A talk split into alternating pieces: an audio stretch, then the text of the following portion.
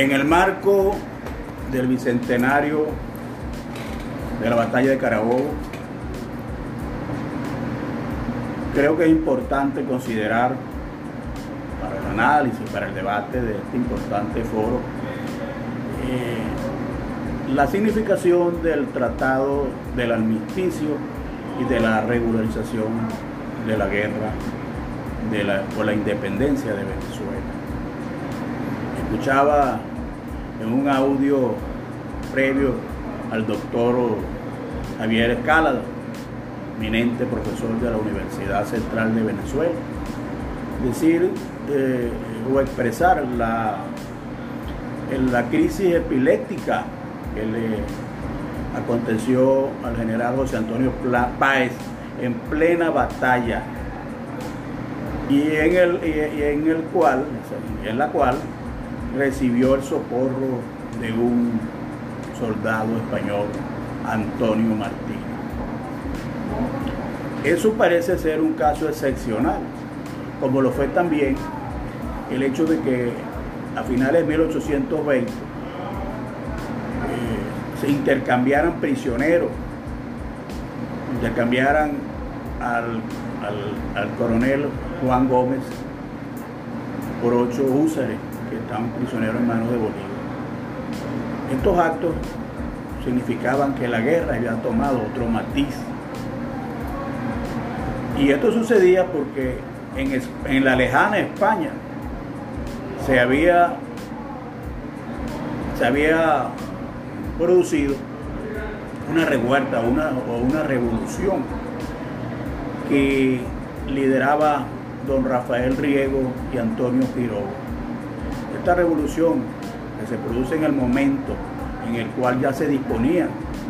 una poderosa, disponía una poderosa flota en Cádiz que debía venir a América a someter a la, Nueva Granada y a Venezuela y luego llegar a los países del Río de la Plata con la fuerza del Perú y con la fuerza de Morillo en Venezuela que alcanzaban casi 15 mil efectivos. Eh, someter pues a esta, tropa enorme cantidad que se encontraba en casa. Sin embargo, estos mm, oficiales españoles que nombré se sublevaron conjuntamente con otros oficiales y lograron que el rey Fernando VII jurara la constitución de 1812, la cual tenía algunos ribetes de tipo democrático, como el derecho a las reuniones, el derecho de asociación y el derecho a la libre expresión. Y aparte de eso, lograron la supresión del Tribunal de la Inquisición. Y dentro de este mismo clima se, eh, decide, o deciden ellos allá, que deben dirigirse a los jefes eh, españoles aquí en Venezuela para que propusieran a los líderes americanos una tregua y unas conversaciones de paz. Es decir, la política española viene a cambiar en relación al tratamiento que se le venía dando a los patriotas venezolanos. A los patriotas venezolanos no se, no se les reconocía el derecho de, ser deliberante en esta, en esta batalla, en estas batallas en esta guerra. Eh, se les trataba de alzados, se les trataba de insurgentes, se les trataba de rebeldes. No se les reconocía el estatus jurídico deliberante que se reconoce en toda guerra de carácter civilizado, de carácter internacional.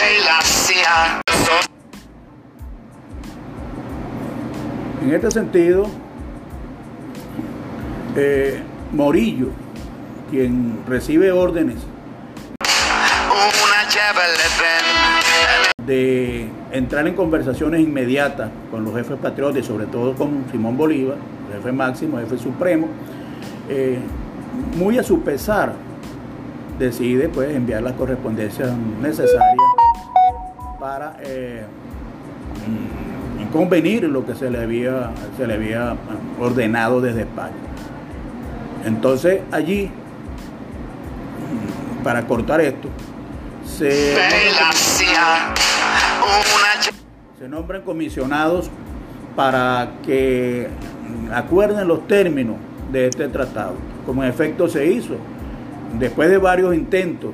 y de mm, varios comisionados, finalmente firman el tratado el 25 eh, de noviembre de 1820, el armisticio, en, eh, y el 26 el tratado de la regularización de la guerra, firmada por José Antonio José de Sucre, Rafael Urdanés, eh, perdón, Antonio, José Antonio, Antonio José de Sucre, Pedro Briceño Méndez y José Gabriel Pérez, secretario de Libertador. Y por otra parte, el brigadier Ramón Correa, el alcalde de Caracas, Juan Rodríguez del Toro, y Francisco González de Linares. Esto viene entonces a reconocer, a reconocer el estatus jurídico de la República de Colombia, porque el tratado no se firma a nombre de, Venezuela, sino que se firma a nombre de la República de Colombia, por lo cual ya hay un reconocimiento tácito y oficial de, eh, del, del, derecho que tienen estas naciones a ser libres. Eh, la, consecuencia que esto trajo para, para la guerra de independencia fue muy importante. De allí que eh, se comenzaban a intercambiarse prisioneros, se respetaban los heridos en el campo de batalla, los enfermos eran, no eran detenidos, en fin, se hacía la guerra con los derechos, en el marco de los derechos de, gente y como lo hacen los países eh, civilizado. Eh, la batalla de Carabobo fue la batalla más importante que se da dentro de este marco regulatorio del Tratado de la Regularización de la Guerra y por eso entonces el general Páez eh, salva su vida. Y, y, luego de la derrota de las tropas españolas se hace un, un generoso acuerdo que se respeta, se le hace ese, acuerdo, em, eh, esa, capitulación se le hace a Pereira en La Guaira, el último jefe español que estaba por allá, y igualmente se le hace a Sebastián de la Casada aquí en Puerto Cabello en 1823.